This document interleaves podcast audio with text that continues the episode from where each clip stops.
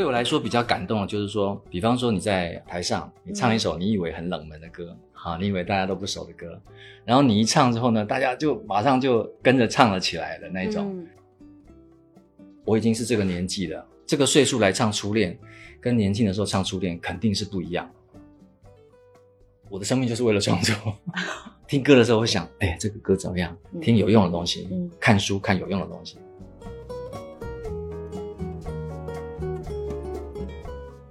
家好，欢迎收听新京报文娱出品的播客节目《三人行不行》，我是小 T。我是小木，Hello，大家好，我是小刚周传雄。嗯，周老师是不是呃最近在忙那个演唱会？这几天对对，在北京的。啊，巡回演唱会。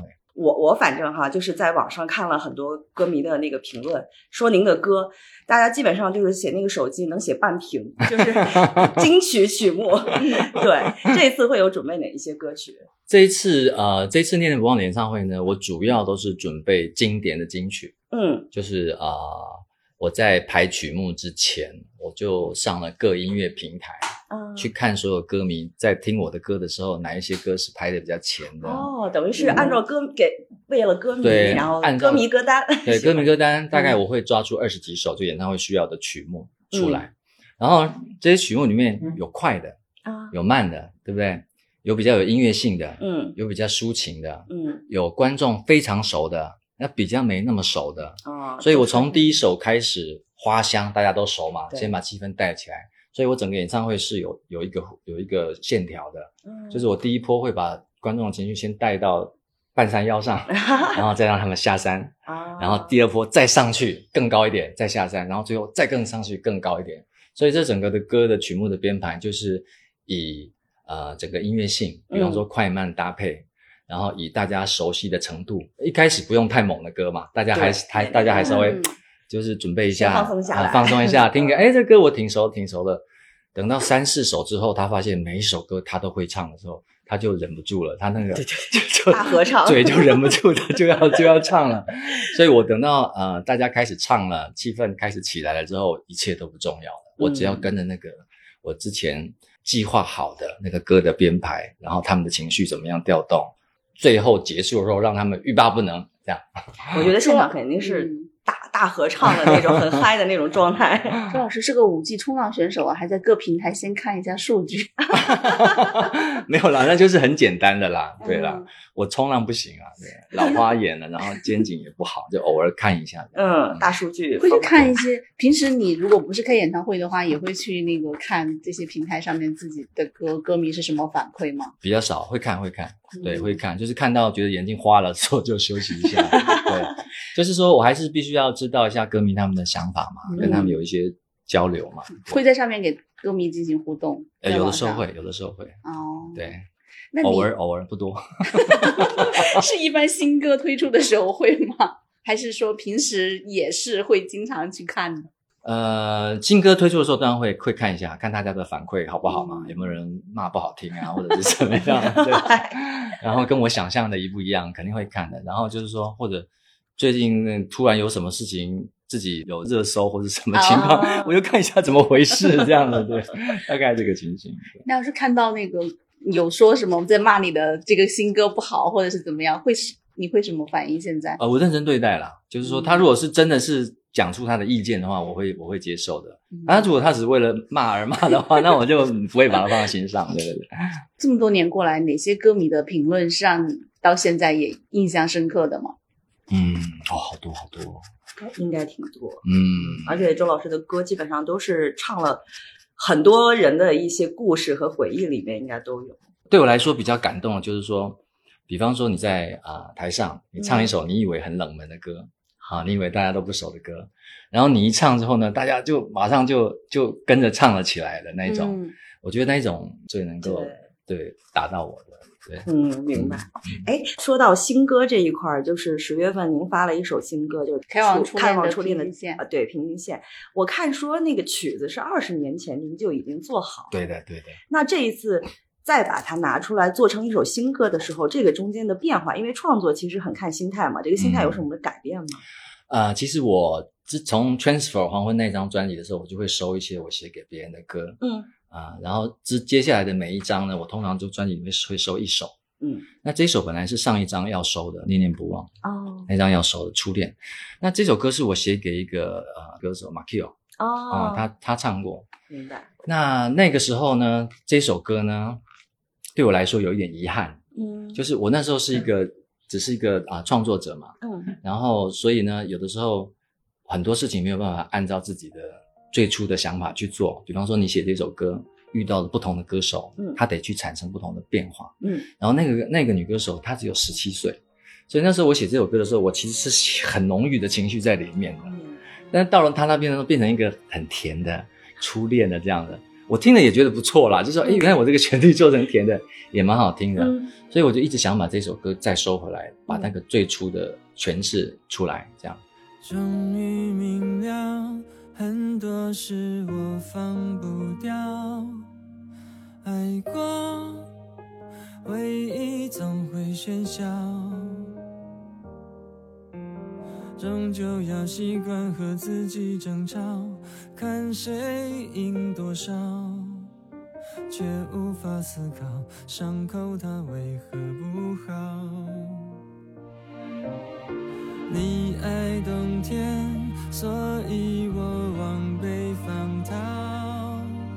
荒凉，这样自虐也好。这首歌叫《初恋》，我我遇到什么问题呢？一开始我以为就是我把这首歌重新唱一次没问题，因为嗯我已经是这个年纪了，这个岁数来唱《初恋》，跟年轻的时候唱《初恋》肯定是不一样的。对，所以我就用我这个角度来唱《初恋》，应该没问题嗯。就一唱下去不行，那歌词太甜，太甜，我不管怎么唱啊、嗯我唱甜也不对，嗯我唱很很深沉也不对就就都不行，所以上一张就搁置了。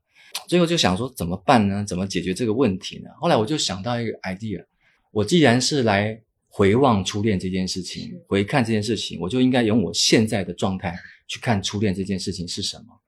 然后那一段时间，我自己也很喜欢回忆杀，就是说、啊回忆杀就是说我会去以前去过的小店吃东西啊，我会到呃以前毕业的学校去看看啊，去走走。我会去走以前走过的线路，嗯就地重游，感觉不一样。有一些以前没有感受到的，现在感受到了；有一些以前觉得呃很不舒服的，很怎么样的，现在看也还好。释然了，释然了，嗯对，所以我就想说，那我这个年纪怎么样去看待初恋？怎么样去找回初恋？我我到底要说什么呢？嗯所以我就找了那个原本写这个初恋词的一个作词者何何启宏，嗯。他一个大作词家，然后我们算是同辈的嘛，就说我们如果现在在回忆那个初恋，嗯。就说比方说我现在还是会有一些画面，嗯。然后包含地点，我可能会想去那个地点走一走，看一看。那不是去回味那个初恋有多美好或者什么，而是去审视自己当时初恋我是怎么样的，我是什么一个心态，我现在又是一个什么样的心态。比方说，当时爱的疯狂年少，我暗恋人家暗恋了好几年，不敢跟人家说这种事，我会做，会到人家家楼下去等他出门，想要看能不能看他一眼这样。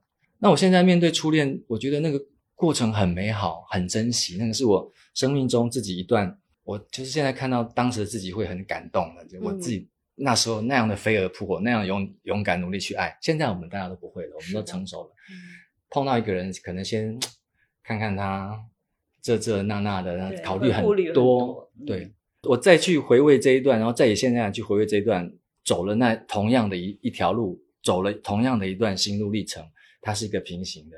那那其实跟他已经错过了，那就不用讲了。人生生命中有很多很多的错过，但是这个过程非常的美好，我有永远记得，所以我就想把这首歌就重新把它用现在的角度重新去诠释它。我理解了，其实唱的不是初恋的那个人，而是唱的是当时的自己。对对，嗯，当时自己的一个，因为我我也我也有同感，就是比如说大家现在在回恋初恋的时候，嗯，就会觉得那一段是特别阳光明媚的，但是那个嗯时候可能你回忆的大多数是很感动，那个时候自己还能够对没有什么顾虑的就往前冲冲冲的那种状态。对，嗯还那么情绪，还那么对还那么自由，还那么奔放。对对对我们大了之后很多包袱，很多种种的东西嘛，对，嗯，所以是因为这个原因，这个歌听上去还是有一点伤感的。很伤感的。这个歌我是嗯很伤感的，就是当初我在写这个旋律的时候是很很重的，以浓度来讲一到十的话，它大概是九，哇，这么高浓度，对，是九。但是现在你再去唱的时候，它更多了一层回望过去的那种伤感。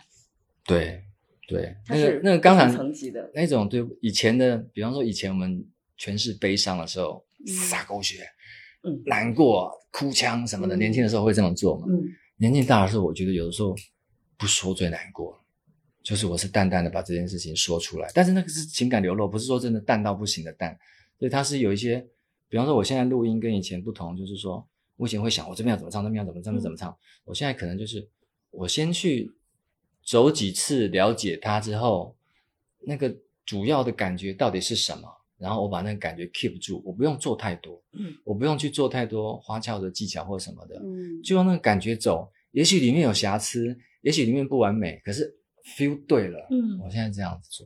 其实现在就是好多人都说，真正的，比如说真正的忧郁或者是悲伤，它反而克制的时候，那个张力是最强的。对对，嗯，我理解您就是说是在这个这个状态底下。闷着烧啊。对对对，那个是 成年人很心塞的一个时刻。对，因为他没有放出来。嗯对对，所以就借唱这个歌的时候，大家听一听，可以把它放出来。哦，听听听周老师这么一说，我觉得再去听那首歌的时候，会有很多不一样的感觉了。嗯，周老师以前是一个挺追求完美的人吗？是是，现在是也是吗？现在还是追求完美的一个人。没有放过自己吗？对就 我刚听你说，就算是有点瑕疵，可能也觉得还 OK，啊情绪对了。是的，是的，就是说，现在我可以接受那个不完美嗯可是这个不完美不是说那种很不好啦，就是说那个不完美可能我自己觉得不好，大家都觉得好了，那我就算了。嗯这样对嗯因为去年的时候，您发那个《念念不忘》那张专辑的时候，就我们也采访过您。当时您说做那张专辑的时候，整个人的心态是跟自己和解了，嗯很多东西放下了。嗯，就和这个和解里面包括了一些什么呢？跟自己的一些，啊，这个从我胃病的那时候开始，嗯嗯就很多人跟我说，你放下，嗯就说你不要做了，放下，要休息，始终放不下，就这是纠缠了，就纠缠了，纠缠的放不下，放不下工作。放不下工作，放不下创作，嗯放不下写完一首歌之后还要再去把它再怎么弄更好，嗯就自己跟自己拧巴那种，就放不下。没办法，那个生理的需要让我不得不去放下，去正视这个问题，学很多事情，嗯包含很多哲学的书去看啊，看道家的书啊，看各种哲学的书，包含生活上去实践，包含有一段时间放空，什么都不做，嗯，让自己完全放下来。找到一个东西，那个东西就是说，当我越不刻意去做一件事情的时候，它结果是越好的。啊、这讲的很简单啊，对不对？然后说，你说，但是比方说，大家说平常心，嗯好啊，平常心啊，嗯如何能平常心？我明天要在北京开演唱会，我怎么平常心？北京是我从呃两千多年的时候就来这边，每一张宣传来这边来这边来这边，这边是充满了我的青春啊！嗯，我在这里重新再开演唱会，我怎么能平常心？说的容易，对吧？对。但是在经过这些事情事情之后，我就开始学会了嗯平常心，就是不去在意那个成果，嗯。不去在乎那个目的，嗯而去享受那个过程。对，但有时候是不是越越告诉自己要平常心的时候，比如说我就这种感觉，我告诉自己不要紧张，要有平常心。越紧绷。我在越告诉自己要平常心的时候，就越不能平常心。当然我不是这样子告诉自己的，我的我的方法不是说我要告诉自己平常心，不是，我告诉自己就说没什么大不了的，嗯唱砸了就算了。啊，是吧？就大不了唱砸嘛，还会怎么样？唱砸就唱砸了，唱砸就算了。我之前唱砸好几次，还上热搜嘞，有什么好在乎的？所以就更舒服、更轻松。啊，所以上台就没有那种紧张啊，嗯怎么样？嗯上台更多是享受，嗯，进去里面跟观众大家一起，我们上啊下啊什么很开心，这样嗯就没有那些因为我怕唱不好，所以我就绷住了，所以反而就是那种松弛下来的状态，反而最好的。对，对是因为自己就沉浸在那个里头的状态，其实观众其实也能感受得到。对对，但常常做不到，我还是会做不到。北那上海第一场的时候，我就有点太紧张，太多东西。嗯，是因为太久没有跟观众见面，在这种演唱会的场合，那倒不是，就是因为演唱会他二十几首歌，他每一首歌要站位，要干嘛，要干嘛，哦这边要唱，那边要弄，那边还要弹东西太多，设计的东西我很多。太多，我太进去了，太紧张，太专注，只会发现人没有放松。我后来自己看，哎呀，我这场坏掉了，当时自己不知道，嗯，大部分的人是现场他不知道，啊，是你后来自己复盘的时候，复盘的时候才知道，嗯啊对自己上会你不知道，其实你是绷着的，你不知道。嗯但是观众也不知道，观众当然是还好了，更加不知道可是。观众会怎么样呢？就是说，如果你整个放松的话，那是会爆起来的。嗯，对，对，但你如果没有放松的话，那大家可能就哦，听歌吧，听歌啊，看热闹，看节目，不一样的，你知道，嗯。差一点。嗯，那你现在还是挺高的要求，你还会因为那个，其实观众也没有特别的觉得怎么样，你自己当时也没怎么样，是啊后面还要复盘看一下，是啊，是啊，我还是挺高要求的。可是我现在的要求就是量力而为啦，嗯，就是说，比方说我回去很累了，我有时候需需要复盘一下，对不对？嗯。但实在太累了，就算了。哎，所以你早年 间看演唱会是弄完了马上就要复盘来看一下得失了吗？就自己的表现，早年因为说实在，我演唱会也没开那么多，嗯。所以也没有啊什么零几都年的时候是一场一场开，对，嗯那时候一场一场开，也没有什么好复盘的，因为嗯。接下来它不是巡回嘛，对。嗯。而且早年的时候，那时候年轻的时候，整个人是很浮躁的，嗯。年轻的时候很偶像哎，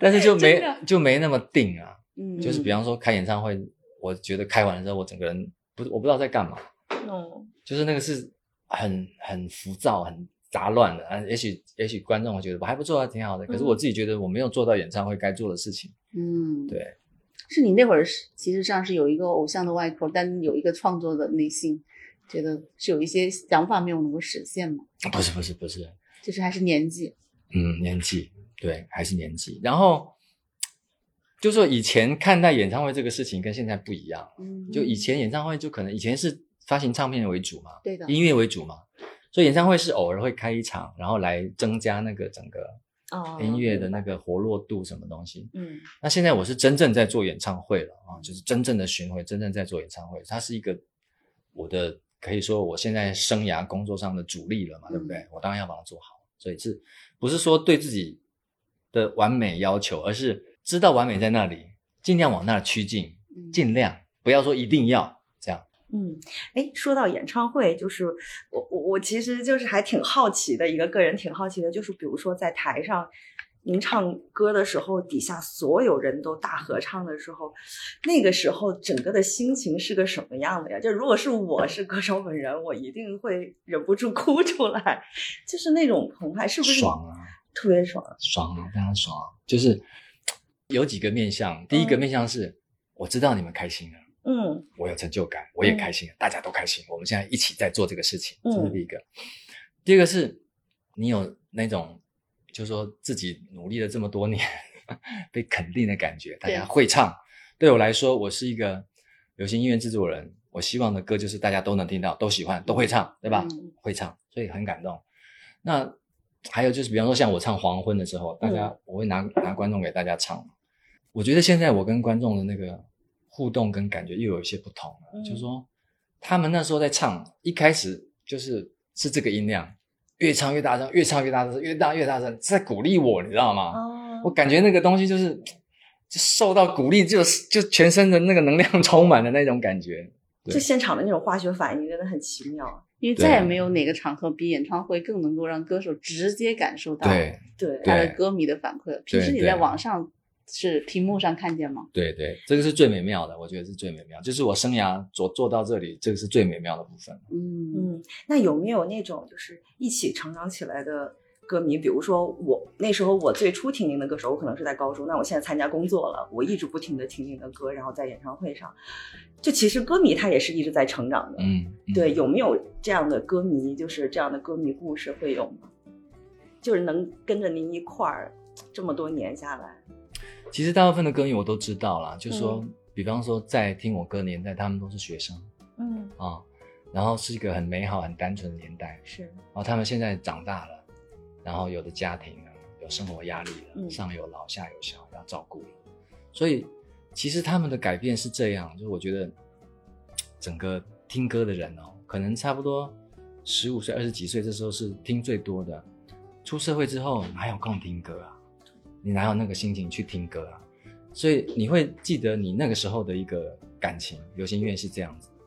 所以他们，他们很多告诉我，很多他们留言什么说，他们现在其实很想来演唱会，没办法来了。嗯家里的生活太大了啊，种种的东西太大了。然后，可是他们在手机上、网络上看到我的演唱会很开心。嗯，以前他们曾经喜欢过我，我们我们共同度过了一段他们啊你青涩的岁月或是什么。是，他们现在再看到我很开心，那种感觉好像年轻的时候感觉回来了。他们现在会再听我的歌，会再去听，然后听的时候他们会觉得跟当初听的是不一样的。对，年轻的时候他听不出我歌词里面要说的那些深层的事情，嗯，他们现在可以知道了，然后再听已经是曲中人了。我觉得他们的成长是是这样子。那您在唱这些歌曲的时候，是不是也会心态会有不一样？比如说，今年在唱《黄昏》，在唱那些金曲的时候，肯定跟当时创作这首歌的时候心态是完全不一样。对，但是我我我我其实这样说，就是说我我其实当年是一个很生涩的在做，嗯这些音乐的制作，就比方说有一些歌，我觉得当时没唱好，嗯当时不管是感悟不够，能力不够，所以在做演唱会的时候，我反而会拿回来把这些歌重新练一次，用我现在的角度来重新诠释它一次。因为以前小时候可能太嫩了，或者是有一些唱法不够不够好，或者是这十几二十年我又练了一些新的技法，也可以使用。哦对，所以我是重新诠释它，用一个重新的感觉去去唱这些歌。比方说，这些歌像《黄昏》这些歌，常常在唱还好。嗯可是我今天如果突然练了一首，比方说我练了一首《啤酒泡泡》，这是比较冷门的歌，歌迷喜欢，然后练。去练这个歌的时候，我听到那个里面的当年自己的编曲、自己的音乐，那充满了热情在里面，你知道吗？哦去尝试，去大胆的尝试，当然不是很很完美，可是你知道那个年轻的那个心去撞击、去冲、去冲，很感动。练的时候我就哭了，哦你知道，那看到当时的自己说很心疼，那时候嗯去做这些努力，因为我现在知道去做这些努力要花多少时间跟功夫才做得到的。是的，我现在去干，当做自己热情那么大，就是很感动这样。对。那您这是一个特别情感细腻的一个创作人，就不仅是自己写出那么多金曲，嗯。您还给很多歌手都写过很多金曲。你比如像什么那英的《出卖》呀，然后记事本啊，还有包括有没有那么一首歌，就是您一直在呃情歌这个方向，就是是不是因为您的情感非常的细腻，然后能够感受到各种各样的情感的类型？对对，对所以就是才会去一直在这个领域里面去深耕。对，其实我觉得就是说，我觉得所有歌基本上也都是情歌啊，都是抒发情感嘛。你不管说是对鼓励人，它也是一种情绪，嗯只是说我的情绪比较浓烈，嗯我常常写出来的东西是比较比较大家听了就觉得说还比较苦啊，还是怎么样的。嗯，那对，那可能跟我整个人的性格或者我的人生经历，那是当然是有关系的。就我可能从小的人生就不是那种一帆风顺、阳光明媚的人，那我可能每天写那个啊放松，像像那个什么 Mike Jack Johnson，啊，他去海边沙滩那边住一年，在那边创作这样 那子，那写出来的歌当然是那样的歌，嗯但我不是嘛，所以我就写我自己可以写的东西。那我有一个专长啊，嗯这个专长就是说，这一首歌开始唱了之后，我可以看到一条情绪线。哦，哪里断了我知道哦，断的话我得怎么样唱把它接起来，这样我觉得这个可能是我的专长天赋，天赋，所以我就会在这方面就是多多做多多琢磨这样。那您现在在写、再去创作新的，比如说去年的专辑也好，或者在写新歌的时候，也是会时时刻刻在生活里面，就是所谓打开这种雷达，去接收各种情感的线索吗？还会是这样的，会的。那这样会不会很累呀、就是就是你敏感的去接收这么多东西，然后你要跟自己产生一个化学反应，是耗能的。现在这样，我我现在状态是这样，就是说，以前我的想法是我是一个创作者，哦，所以我为了我的生命就是为了创作，所以我的生活无时无刻我都会都会想到创作。嗯听歌的时候会想，哎，这个歌怎么样？嗯听的时候会听排行榜，嗯听有用的东西，嗯看书看有用的东西，对吧？现在不是了，现在做音乐或者是生活，就是我去做我想做有趣的东西。嗯就比方说，呃，现在的创作就没有说在生活中去找灵感要来创作，嗯，而是在生活中有了一些感觉之后，哎，这个好像在创作的时候就想到了，然后可以创作一下。嗯没有就算了，不用刻意去一定要创作。年纪这么大了，没什么太多的刺激了，我觉得 没东西写就不要写啊。以前就是你的那个创作目的性还蛮强的，目的性也强，然后呢，就是也有很多的那个想表达的想表达的情感里面闷了很多东西，想写出来，想嗯想要发泄。对，那现在是更能放下了一些。现在的角度不同啊，就既然是有趣，那我们就开始朝玩的方向去做了。所以我想每个创作者到了晚期的时候，他都会有一些吓死的东西，要么就是难听的要死，放飞自我的，要么就是要么就是好的不得了。嗯那是一个过程，那是很很正常。我现在也正要进行进入这个阶段了，哦所以大家接下来可能会听到一些鬼歌或者干嘛什么的，但我觉得那就是过程。哎，那这个在你看来都是要创作者到一个比较成熟的时期才会出现的嘛？不会在比较早期的时候，就开始那样放飞吗？通常是在比较后期的时候。嗯，但是这个放飞自我，也许它就是一个非常厉害的东西、啊。对，是的，嗯是的，对，但是大部分都是失败的比较多，那没关系。因为我很好奇，这两年您说的关注的新的那些好玩的主题，它会是些什么呀？跟以前比起来，多了一些？嗯比方说，我就会我会看卡通啊，哦哦，什么看？嗯看卡通，比方看那个那个 Spy 那个，然后比方说我会追剧啊，追那个《刀剑神域》啊或者什么的会追韩剧啊。然后呃，因为有小孩了嘛，会跟他们玩一些他们在玩的东西啊，他们现在流行什么，跟他们一起玩啊，这样。然后我同事其实都是年轻的、啊，嗯那他们有什么最近新的梗啊，什么我也学一学啊，对啊。哎，那你以前年轻的时候不玩不看卡通吗？啊，高中那时候看的，啊，看一看，然后出社会的时候就比较少了。对，偶尔还是会看了，但是比较少。全部投入到创作工作当中。对你就是会去看，我觉得我他也压迫自己太重了。嗯嗯我有那一种使命感，然后创作者的 使命感 要命。明 白明白。对，哎，说到情歌这一块儿，就是刚才说了主题上会有变化，那现在如果在进行情歌创作上的话，您会有一些什么样的变化？那种变化能不能代表说您对，比如说对爱情啊，对这些东西理解的不同？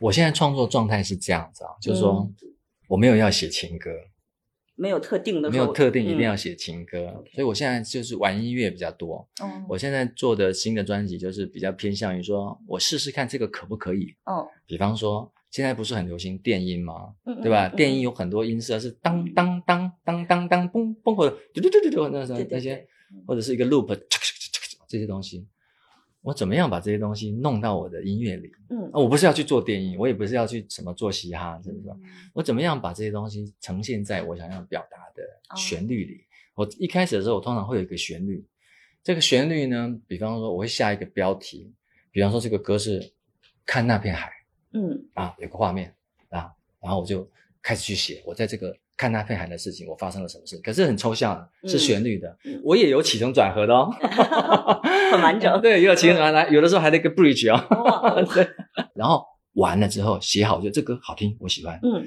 表达了我某一个东西，很抽象的。这时候我要给别人听，嗯。给呃工作人员啊、作词者、A N 啊他们听，他们听，第一个是好不好听，第二个是他们觉得是什么感觉。嗯。就我由我由内而外的去了解这首歌，因为本来是一个很抽象的概念它没有细化。比方说这个歌对我以我来讲，我的程度区分是说，这个歌是悲伤里面带一点甜，哦。嗯假设是这样啊，好了，悲伤里面带一点甜，可以放到什么情绪里面？就开始会有一些文字的产生啊，对啊，就比方说说悲伤里面带一点甜，就你们说笑着流泪。嗯。啊，或者什么什么，或者什么什么，可能还会跟上一下现在整个社会的脉络，嗯大家的情绪是什么？可能新的专辑我会多做一些，就是鼓励大家的，让大家有那种可以有一个希望可以抓着的，情绪上是可以有一个向上能量的东西，但不是那种教宗教校，就是 希望是能够让人家有一个预言什么，能够体悟了什么这样子的东西，嗯，周老师是你一直以来都把这个情歌的定义是一个广泛的定义是广泛的。还是说你到了一个年纪之后，觉得它并不仅仅限于爱情，更广泛了？嗯，我应该是渐渐的，嗯到了一个年纪之后，就就是没有把那个情歌分得那么清楚啊啊。以前就是说实在，当然有一些市场的压力市场上都是情歌的时候，你也希望写一个情歌嘛。年轻的时候是这样子，对。那现在的话就，我觉得就是我想办法用音乐去记录我自己的情感，嗯嗯但我自己的情感跟一般人比，可能比较低一点，或者是比较干嘛？所以我以前的专辑人家会说苦情啊，会说什么？我觉得还好啊，有那么苦情吗？奇怪，就别人觉得从里面听出来比较苦的味道，但你自己创作的时候并没有这么没那么我没觉得有那么到苦情啊，我觉得哦就是一个宣宣泄啊，就是很浓郁而已，很浓郁而已，对。嗯嗯，我很好奇，你你当时从疾病中间这种走出来的时候，是一个什么样的状态？哦，那个是一个很很艰苦的状态，嗯，很长，反复折磨你的状态。对，肯定嘛。刚开始的时候就是觉得没什么，瘦一点很好啊，对不对？嗯，都大家都想瘦，多好啊，多开心啊！瘦了多上进啊！对，多上进。那时候正在发一张片，嗯高兴啊，瘦啊，嗯一直瘦。到了洗帅的地方之后，啊又开始再往下瘦，啊就一直瘦，一直瘦，瘦到急了，你知道，已经急了，说已经是什么病了？做全身健康检查，做做做做做，没什么病啊，胃胃有点问题，嗯幽门螺旋杆菌，吃个药就好然后回去就吃吃吃，吃了之后好像有好，又好像没好。嗯后来觉得没好，没好又再去看，又再吃一次，就再杀一次菌，呃还是没好，还是没好，去的医生都烦了。就你这个就是浅表性胃炎，很多人都这样，没什么大不了的，是呃这就不用什么还好，还好我就好。可是我一直瘦啊，怎么办呢？瘦到那时候，唱片公司老板就说，这样瘦可以发片吗？所以那个打扰爱情那一张是用我的剪影，哦太瘦就剪影。所以从那时候就开始在那种恐惧中，我怎么了？嗯我生什么病了？是不是什么查不出来的病或什么？嗯好了，等到开始认真去治疗的时候，发现好像那个原因就在自己的心理状态，就是那个胃病其实就是你的心情啊、还有压力，压力。嗯。发现了什么事情？以前我们这个工作不觉得有压力，嗯。年轻的啊，嗯。充充满体力，嗯。现在是很有压力的一个活，它是一个，我现在清楚它是一个高强度的工作啊，身心啊内外都是压力，嗯。而且最重要的是那个内在内心，内心是你自己的压力，有的时候自己不知道，别人看不出来，也许你还要跟着装一些什么东西，更看不出来。这个心结最难解，我解好久啊，一开始就是漫无目的的去找书来看啊，哦觉得自己知识不够，是不是可以什么那种哲学的书啊，什么书都看啊，《红楼梦》也看，从《红楼梦》去分析人性什么的。快成红学家了。对，嗯最后我慢慢慢慢知道，慢慢知道就是要放下嗯。放下是什么？我不要了，嗯这些我都不要了。什么名啊、利啊，你火不火啊？别人怎么看你啊？你有没有成就？这些我都不要了。嗯我现在就活不下去了。在那之后，放下之后很短，大概休息了两个月之后，我开始胖了，哦，哇，身体知道了，知道了，对，开始胖不要的又回来了。对之前放下的，他又自己自行回来自己来找我的，不是我去找他，嗯他自己来找我。所以为什么叫念念不忘？在这个过程中，我发现我还是想做音乐啊，嗯我还是想没事去弄一下，虽然身体不太行，我还想弄一下，我还想干嘛呀？我还想发一个歌，嗯。我还想跟大家一起唱，这样。嗯那老师有没有觉得自己可能命运上面还是挺多挫折的？你最开始，你 到那样，到后面又是《黄昏》这首歌突然又带起来，然后嗯那会儿还挺高峰的时候，又因为生病，然后又耽误了这么多年，所以大家也是可能是很多人是会觉得从你的经历上觉得里面是不是很苦的一种感觉听出来，很丰富啊、是这么理解的，啊，很丰富。其实我觉得就是说，会不会有一种啊命运捉弄的那种感觉？偶尔会有，当然会有，当然会哈有对。但是我觉得就是说，前面几次很严重了，啊刚开始的时候很严重，每一次都会，越来越好。就刚开始的时候是很严重，比方说我那时候小刚时期结束了之后，在做制作的时候，我不甘心。然后呢，不甘心就是展现在就是我在录音室里面，制作人不是歌手来唱之前，我要先进去唱个盖给他听嘛，哦哦，他才知道怎么唱嘛。我在唱盖的时候，回到那个 那个录音室，那个麦克风在那里，我就整个人就我懂，你知道那个感觉，那个感觉，对，嗯再大一点。嗯经过第二次之后，我就发现，因为我那几年闷的那几年，我去做制作，我学会了好多好多的东西，嗯我变得好强好强。我可以编曲，我可以写歌，我可以当制作人，我可以一条龙做完一张唱片。我在家如果我没钱的话，对吧？嗯没有没有 budget，我可以在家从头一开始做到最后。嗯我我训练了会这个能力，这能力有多重要呢？这个能力就代表你当了歌手，你拥有了主动权，是你可以做一张唱片来发，不管说你他你的有多少人听到或什么什么。所以我发现，哎，我更强了。然后我去生胃病这一段时间，我强化了我的心理素质，嗯对吧？我以前可能心理素质是不够的，我现在经过这一段时间，我遇到什么事情，我我不会担心，我也不怕，我泰然自若，我知道该怎么办。所以这两个告诉我说，你要有挫折，你才会成长，才会进步，才会壮大呀。嗯，对，他就每一次的那个挫折之后的收获，就慢慢的都装在你自己身上了，对越来越充实。所以你所以你说他是倒霉吗？我觉得考不搞不好是幸运的、好坏你怎么说呢？是你回头看的时候会这么想的。没有那两段的时候，我现在没有办法在台上如此的怡然自得。嗯，对啊，那现在像互联网比较发达了嘛，很多歌手发歌他也不需要通过唱片公司了，他自己就能发。对这对周老师来讲其实是一个很好的时代。你你会这样觉得吗？因为刚刚你说，嗯，这挫折的几年，你都学会了一个歌手从创作到制作到发片全过程。嗯，我觉得现在时代跟以前完全不一样了啦。好坏，我说实在，我也不知道。嗯，好的部分是说，以前发唱片是一张多多高的门槛呢、嗯无数的音乐人，嗯我认识幕后无数的助理，就是为了发一张唱片而奋斗着嗯啊！以前不是随便人可以发唱片的，他没有要大，他没有要怎么多多了不起的，他只是希望他的作品能够有一个发行，这样。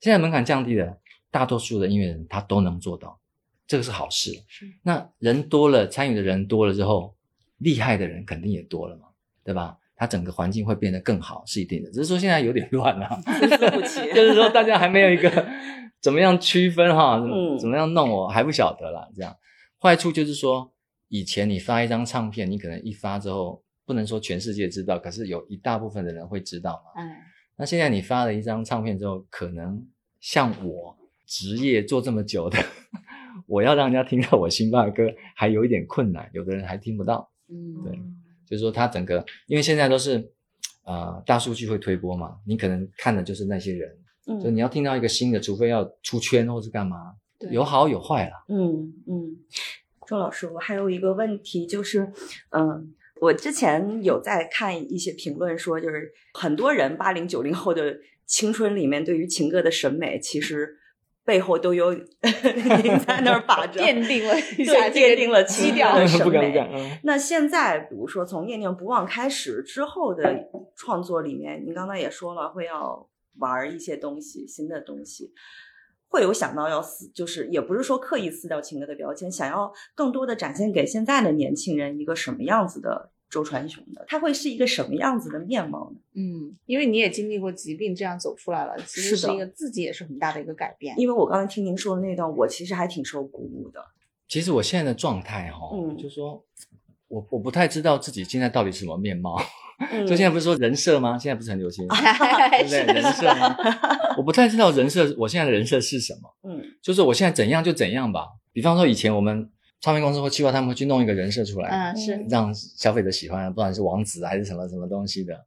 问题是现在这个时代哈、你去弄什么假的东西，要让人很设容易就 崩那没有用啦。那至于说我是什么人设，我会不会让大家喜欢，我也不在乎，我也我也不知道。嗯，说实在，你不知道，你不知道你怎么样会大家会喜欢，怎么样大家会讨厌，那那如果怎么样会踏入坑，是 根本我明白不知道。所以我觉得我没有要去想去呈现什么给大家。那你我想表达什么呢？跟年轻人现在的年轻人说，通过歌曲什么说的，表达什么？就是当下有想表达什么再说，是吧？我觉得没有特别想表达什么。嗯现在我做音乐的态度不太一样，就是说我可能更多说我自己明白，啊，做自己开心的、自己喜欢的。但是不大大家不要怕这哈，不会不会那个很冷僻啦，因为我的确是留着那个商业的血液。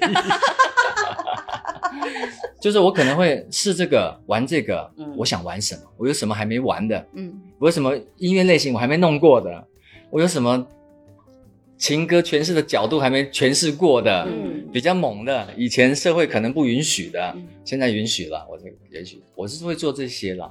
至于说对年轻人有什么我不知道，我说实在我不了解他们。其实反而这种态度还挺鼓舞人的，就是这就是他一旦放下了之后，反而这些都要回来了。啊，对对对对对对对对，就是这种感觉，是的，哎，那你看看，你也刚刚说到，可能以前情歌有什么还没有表达的，你现在社会允许了可以表达。我不知道，随着年龄的增长，你自己对于爱情的态度会有变化吗？会有变化、啊，嗯比方说年轻的时候，我们会对很多事情有一些成见啊，有一些偏见，嗯，对啊，比方说，比方说我我以前是可能年轻的时候是比较大男人主义啊，啊，我就觉得对女生有一个既定的印象啊，长头发啊、温柔娴熟啊，或者是什么东西的、啊。嗯但是现在我随着年龄渐大了，见的也多了，看到的多了，我觉得不应该是这样，也不一定是这样子啊，嗯对不对？比方说，我最近想写一个歌，叫做《闪亮女孩》《钻石女孩》，嗯她是怎么样？就是我今天十二三岁了，对不对？我想出去玩，嗯我还没出去玩过，我都在家里。